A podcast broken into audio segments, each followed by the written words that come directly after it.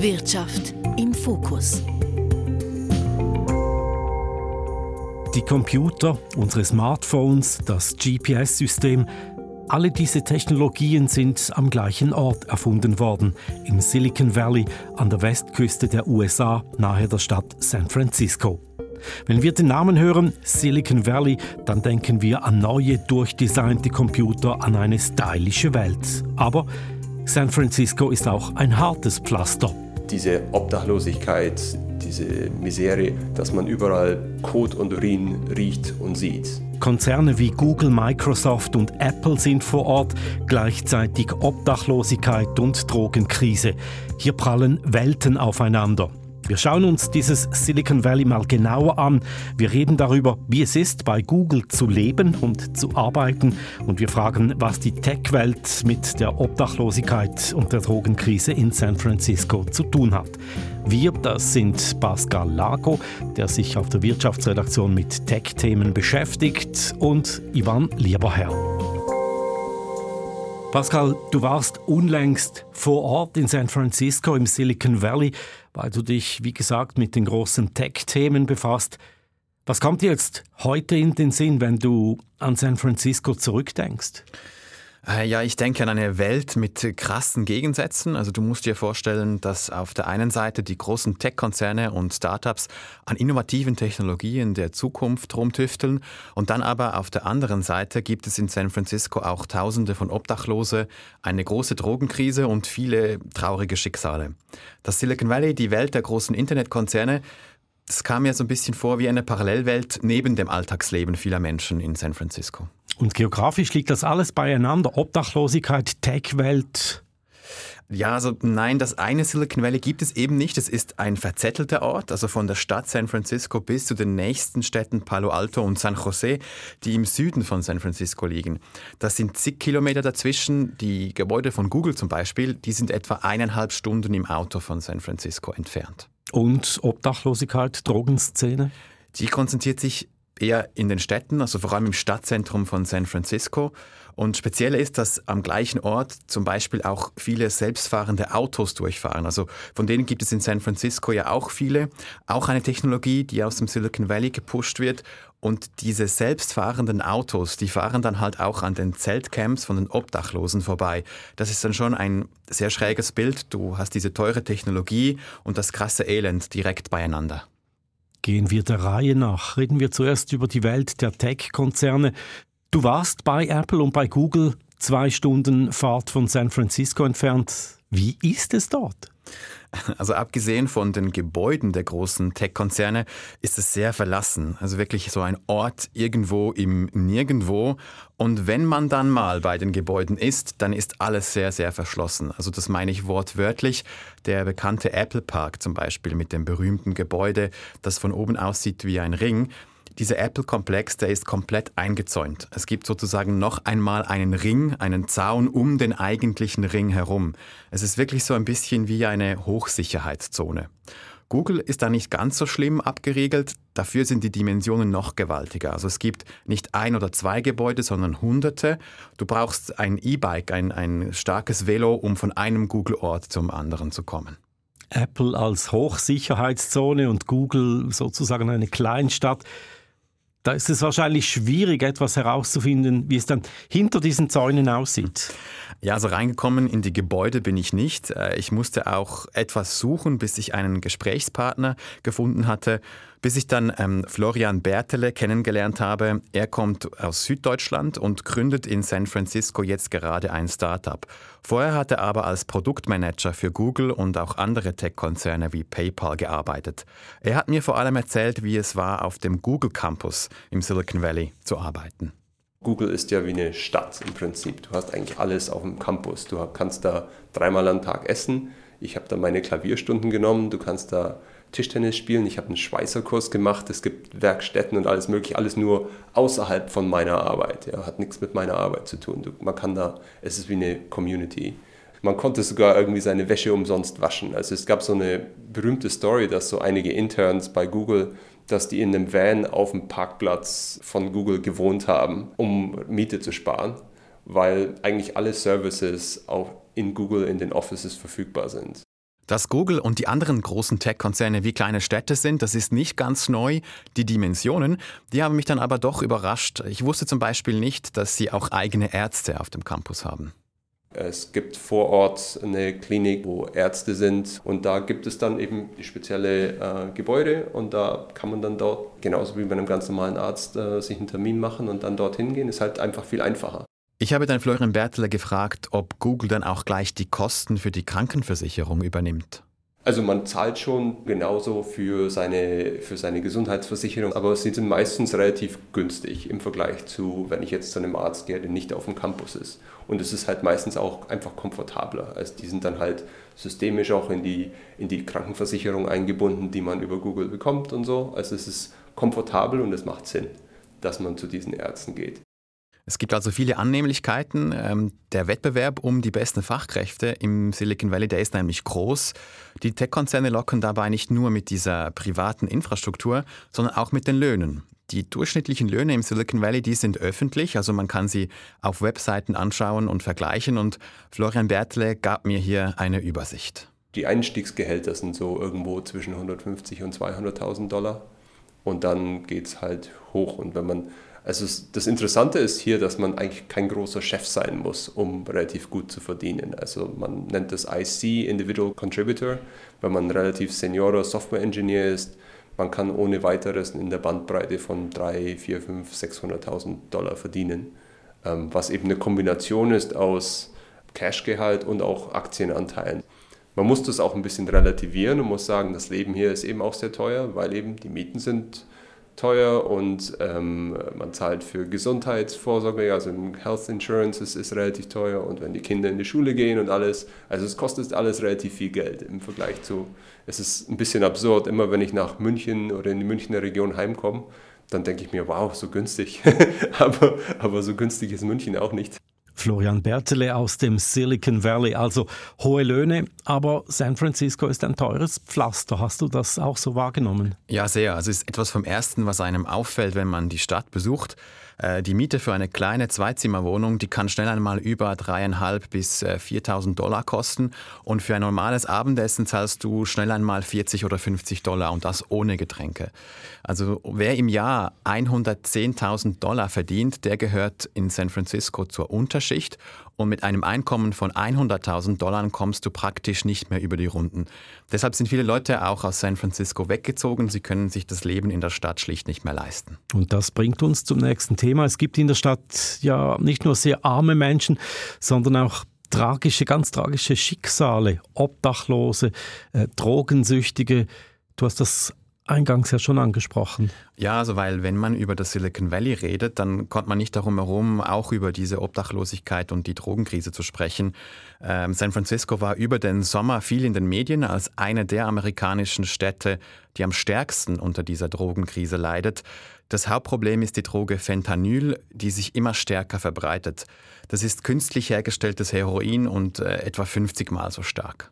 Das hast du so auch gesehen? Ja, es ist wirklich krass. Also es gibt Stadtteile, vor allem im Zentrum, da siehst du ganze Camps von Obdachlosen. Die einen haben Zelte, andere liegen direkt einfach auf dem Boden. Äh, insgesamt gibt es in San Francisco rund 25.000 Obdachlose etwa. Drogen werden am helllichten Tage konsumiert und du siehst pro Tag mindestens zwei bis drei Leute irgendwo rumliegen, denen es so richtig schlecht geht. Meistens ähm, in stark gebückter Haltung. Das ist so eine Nebenwirkung von Fentanyl, dieser Droge, die eben schlimmer ist als Heroin. Weil diese Menschen wegen den Drogen immer so gebückt herumlaufen. Deshalb wird ja San Francisco manchmal auch als Zombie-Stadt bezeichnet. Ja, genau, genau. Und äh, pro Tag sterben in der Stadt ein bis zwei Menschen etwa an einer Überdosis. Ähm, das heißt, äh, man kommt wirklich nicht darum herum, auch um dieses, dieses Thema zu besprechen, auch wenn man mit Leuten da, die man kennenlernt. Und so geht es übrigens vielen. Also wenn Sie zum ersten Mal nach San Francisco kommen, ist das etwas, was zum Beispiel auch die Tech-Angestellten aus dem Silicon Valley beschäftigt, wie mir Florian Bertele erzählt hat. Wenn man zunächst mal nach San Francisco kommt und man kommt in, in diese Downtown-Areas und das ist wie ein Schlag ins Gesicht. Also diese Obdachlosigkeit, diese Misere, dass man überall Kot und Urin riecht und sieht dass man viele Leute sieht, die entweder die aktives Drogenproblem haben, die sehr mentale Störungen haben, dass man sich auch nicht so sicher fühlt in bestimmten Gegenden, das kannte ich vorher so in, dieser, in diesem Ausmaß nicht. Und das ist wirklich sehr dramatisch.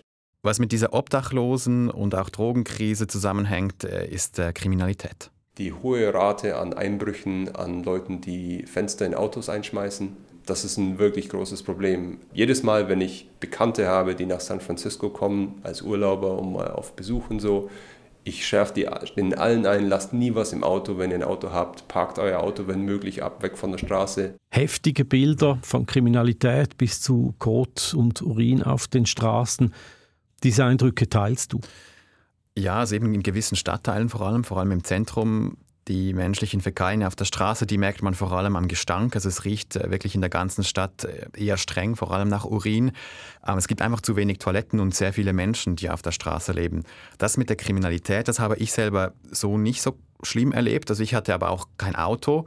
Was mir aufgefallen ist, dass in der Nähe vom Zentrum, wo es eben viele Drogenabhängige gibt, dort sind alle Dinge in den Läden eingeschlossen. Also vor allem in den Drogerien also vom WC-Papier bis hin zur Nagelfeile, alles ist verschlossen hinter einer Glasscheibe, sogar einzelne Päckchen Taschentücher. Es gibt halt sehr viele Ladendiebstähle und wenn du an so einem Ort etwas kaufen möchtest, dann musst du der Verkäuferin sagen, dass du jetzt eben dieses Taschentuchpäckchen möchtest und sie läuft dann mit dir dorthin und öffnet für dich den Schrank und dann musst du auch gleich alles bezahlen. Versuchen wir uns doch etwas in Ursachenforschung. Es gibt Stimmen, die geben der Tech-Community und dem Silicon Valley die Schuld an der Misere. Diese Schlussfolgerung ist auf den ersten Blick ähm, naheliegend. Immerhin gibt es in und um San Francisco über 200.000 Millionäre. Die drücken die Preise nach oben. Ähm, die Tech-Industrie, die hat aber auch Wohlstand und Arbeitsplätze nach San Francisco gebracht. Das Gefälle, das ist einfach brutal. Also zwischen denen, die ganz viel haben und denen, die rein gar nichts haben. Und es gibt wie keinen wirklichen Mittelstand, nichts dazwischen. Aber erklärt dieses Gefälle denn die Obdachlosigkeit, die Drogenkrise? Ich habe Florian Bertle mit dem Vorwurf an die Tech-Community konfrontiert. Man macht es sich sehr einfach, wenn man das sagt, oh, es ist teuer geworden und darum sind jetzt alle auf der Straße. Das glaube ich nicht so, weil es gibt viele andere Städte, die auch sehr teuer geworden sind, wo das eben nicht so ein Problem ist. Wie zum Beispiel jetzt, äh, wo ich jetzt zuletzt war in Sydney. Sydney ist auch unglaublich teuer geworden, ist fast genauso teuer wie London. Es ist nicht nur ein Problem von Obdachlosigkeit. Obdachlosigkeit gibt es in vielen teuren Städten, wo der Wohnraum sehr teuer ist. Das Problem ist, dass eben der Obdachlosigkeit hier ist gepaart eben mit einem Problem von sehr großen Drogenproblemen, einem großen Problem dafür, dass, dass die Polizei auch mit Crime und so nicht so durchgreift wie in anderen Ländern oder Städten. Und ähm, ja, und, und auch das Problem, dass irgendwie die Leute, die vielleicht obdachlos geworden sind, weil sie mentale Probleme haben, dass die auch, dass der Zugang zur Healthcare hier nicht ohne weiteres möglich ist. Also Florian Bertele stellt sich schützend vor die Tech-Community. Andere sagen doch, die Tech-Community ist an dieser Misere mitschuld zumindest. Wie schätzt du das ein? Es ist äh, kompliziert, also eine einfache ähm, Antwort gibt es äh, hier nicht. Ähm, ich habe mit vielen Anwohnerinnen und Experten vor Ort gesprochen was immer wieder genannt wird, ist die Corona-Pandemie. Also seitdem hat sich äh, San Francisco speziell ähm, nicht mehr richtig erholt. Als plötzlich alle ins Homeoffice wechselten, waren die Straßen, vor allem im Stadtzentrum, plötzlich leer. Und die Leute sind auch heute noch nicht zurück. Viele Tech-Konzerne haben ihre Büros in der Innenstadt zugemacht, um Kosten zu sparen. Im Moment stehen etwa ein Drittel der gesamten Bürofläche leer. Und die Firmen und Läden, die da drumherum von diesen Arbeits-, also von diesen Leuten gelebt haben, ähm, von den Pendlern, die gingen dann auch hops und haben sich bis heute nicht erholt. Also insofern ist die Tech-Welt schon etwas mitschuld. Die Innenstadt war auf eine Art abhängig von den Arbeitskräften in der Tech-Industrie. Es hat alles auch verteuert und von einem Tag auf den anderen kamen dann diese ähm, Leute von der Tech-Industrie nicht mehr. Die Nachfrage brach sozusagen weg. Aber das kann ja nur ein Aspekt sein. Genau, ja. Also in den USA gibt es ähm, vor allem auch kein Auffangnetz, also keine Kündigungsfristen, auch bei Wohnungen nicht. Du kannst mehr oder weniger von einem Tag auf den nächsten ohne Job und Wohnung dastehen. Und dann ist es in San Francisco halt auch sehr einfach, an Drogen zu kommen. Es gibt eine sehr liberale Drogenpolitik. Drogen wurden entkriminalisiert. Das ist ähm, zum Beispiel relativ leicht, an Marihuana oder psychedelische Substanzen zu kommen. Und ähm, die Polizeipräsenz ist sehr gering. Bei den Drogen würde weggeschaut, das haben mir auch gewisse Leute ähm, bestätigt, mit denen ich gesprochen habe. Und kleine Ladendiebstähle, die würden so gut wie nicht geahndet. ähm, die Politik, die sei fest in linker Hand und parteiintern seien ähm, die Politikerinnen und Politiker untereinander zerstritten. Die einen, die wollen mehr Polizei, andere nicht. Äh, die einen möchten die Obdachlosen in Unterkünfte zwingen, andere sind eher für mehr Direkthilfe auf der Straße. Ähm, dann steht der Vorwurf generell vom Wegschauen auch der Politik im Raum. Es gibt wirklich zig Gründe und je nachdem, mit wem du sprichst, wird das eine oder das andere ähm, mehr betont. Es ist eine klare, einfache Antwort gibt es nicht. Es ist also tatsächlich kompliziert. Die Gründe für die Obdachlosigkeit und die Drogenkrise sind zwar vielfältig, die Krisen, die sind aber da, in der ganzen Stadt spürbar. Die Lebensqualität ist bis zu einem gewissen Grad eingeschränkt. Da fragt man sich, weshalb möchte man überhaupt dort leben und arbeiten? Also gerade als Angestellter in den großen Tech-Konzernen es gäbe ja alternative Standorte, auch in der Schweiz beispielsweise, mit einer viel besseren Lebensqualität. Also an dieser Stelle möchte ich schon betonen, dass es nicht überall gleich schlimm ist. Also es ist schwierig, die, der Stadt San Francisco gerecht zu werden, äh, sie zu beschreiben, weil sie eben so voller Gegensätze ist. Sobald man über die Obdachlosigkeit und die Drogenkrise spricht, vergisst man vielleicht zu schnell, dass die Stadt auch viele gute Seiten hat. Also deshalb finde ich gewisse Medienberichte auch übertrieben oder vielleicht einseitig ähm, weil es gibt in San Francisco auch viele sehr schöne Stadtteile, einfach nicht im Stadtzentrum. Du hast äh, zum Beispiel ein unglaublich großes kulturelles Angebot von Konzerten über Theater bis hin zu Drag Queen Shows. Es gibt eine sehr aktive homosexuellen Szene, ein, dann auch ein großes Hippie-Quartier mit vielen tollen Bars und Cafés viele Buchläden und Quartierveranstaltungen, wo die Leute aus der Nachbarschaft zusammenkommen. Es ist an vielen Orten eine hippe und auch lebenswerte Stadt. Und was macht das ganze Silicon Valley attraktiv als Tech-Standort? Vielleicht im Vergleich zur Tech-Szene in der Schweiz? Das habe ich Emilia Baskier gefragt. Äh, sie ist die Chefin von Swissnex in San Francisco. Swissnex ist beim Bund angegliedert und vernetzt Schweizer Startups und auch Forschende mit der Welt. Also es geht darum, Netzwerke aufzubauen und Innovationen zu ermöglichen. Emilia Baskier kennt sowohl die Schweizer Szene als auch die in San Francisco sehr gut. Und sie erklärt, was San Francisco und das Silicon Valley so speziell macht. Der Vergleich mit der Schweiz ähm, finde ich, also der, der größte Unterschied ist wirklich der Mindset.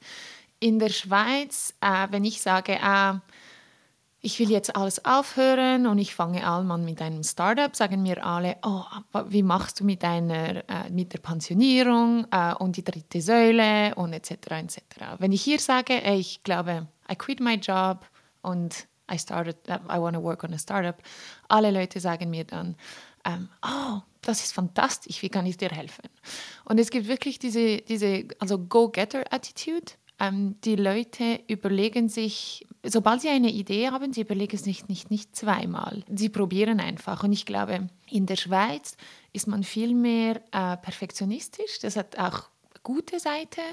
Aber meistens muss man ein perfektes Produkt haben, bis man eigentlich zum Markt geht. Und hier ist es anders. Und ich glaube, das, das fördert extrem Innovation, das fördert neue Ideen, weil man hat natürlich keine Angst, Fehler zu machen. Man hat auch keine Angst, ähm, etwas Neues äh, äh, zu wagen. Und das, das fördert wirklich einen, einen, diesen speziellen Mindset. Dieses Mindset, diese Einstellung, die, die Freude am Risiko, das sind ähm, nicht nur leere Worte. Ähm, es gibt im Silicon Valley zum Beispiel auch sehr viele Investoren, die in Startups und neue Ideen investieren. Das ist sogenanntes Venture Capital, also Risikokapital. Ein Risiko ist es deshalb, weil viele Startups auch wieder hops gehen. Damit einige es aber dann doch schaffen, braucht es ein Ökosystem, wo man sich gegenseitig hilft, also auch mit Geld. Und Emilia Pasquier hat hierzu eindrückliche Zahlen. Ein, eine Zahl finde ich, das sehr signifikant ist, ist so das äh, Investment in, in, Venture Capital. 2022, das waren äh, etwa 70 Milliarden in Silicon Valley, 4 Milliarden in der Schweiz. Also man sieht einfach, dass das Geld ist immer noch da und solange das äh, Geld, vor allem das, das Investment Capital da ist, werden die Startups auch hier kommen. Und was in diesem Zusammenhang spannend ist, dass viele dieser Startups von erfahrenen Tech-Leuten aus dem Silicon Valley gegründet werden. Wer im Silicon Valley reich wird, der investiert oft einen Teil seines Vermögens gleich wieder. Das hat mir Florian Bertele erzählt. Ich engagiere mich mit einer Organisation, die heißt Zugler oder Ex-Googler könnte man es auch aussprechen. Das ist eine Alumni-Organisation für Leute, die mal bei Google gearbeitet haben. Und wir, was wir versuchen zu machen, ist, ähm, die Leute, die aus Google raus sind und jetzt ein Startup gründen, die zu unterstützen. Unterstützung kann heißen mit Kontakten oder eben auch mit Geld. Also es gibt einen kleinen Fund, ähm, mit dem wir Seed Stage Investments machen und da versuchen wir eben die Googler, die relativ viel Geld verdient haben, mal die, gerne unter Startups unterstützen, das dann eben die zu verbinden mit Startup-Unternehmern, die was Neues anfangen. Das ist ein wesentlicher Aspekt von, von, dem ganzen, von dem ganzen System Silicon Valley, weil angefangen mit der Stanford University und so, das Geld bleibt quasi im System. Also sprich, es gibt Unternehmer, die sind erfolgreich, die haben einen Exit, werden sehr wohlhabend und die ziehen dann das Geld nicht raus und legen es irgendwo anders an, sondern die sagen, hey, ich, ich investiere das wieder in die neue, die werden dann Venture Capitalisten oder sind Angels, die geben wieder was zurück in die Community. Nicht nur ihr Geld, sondern auch ihre Erfahrung, werden dann halt Advisor oder Investor, Board Member. Das ist hier wirklich so, so wie so ein Kreislauf. Und die Dichte an Leuten, die in diesem Kreislauf, in dieser Gemeinschaft mitmachen, die innovativ sein will, die ist in San Francisco und im Silicon Valley viel höher als zum Beispiel in der Schweiz. Und es ist ja auch so eine Art Parallelwelt, in die muss man erstmal reinkommen, in die Gemeinschaft, in der man sich gegenseitig hilft. Diese Tech-Welt ist gut für die Innovationskraft an einem Ort, wirft dann aber trotzdem auch kritische Fragen auf. Ja, also in einigen Schweizer Städten beginnt sich ja auch schon so eine Community, eine Gemeinschaft zu bilden. In Zürich zum Beispiel ist Google in den letzten zehn Jahren gewachsen und sucht auch die Nähe zur ETH und zur Startup-Gemeinschaft. Ein Umfeld, das Innovationen fördert. Die Frage ist dann aber, wem diese Innovationen schlussendlich nützen und was dann mit Schweizer Städten wie Zürich passiert, wenn immer mehr Tech-Leute angezogen werden mit Löhnen von einer halben Million aufwärts. Pascal Lago, vielen Dank für deine spannenden Eindrücke aus dem Silicon Valley und aus San Francisco. Mein Name ist Ivan Lieberherr. Trend. Wirtschaft im Fokus.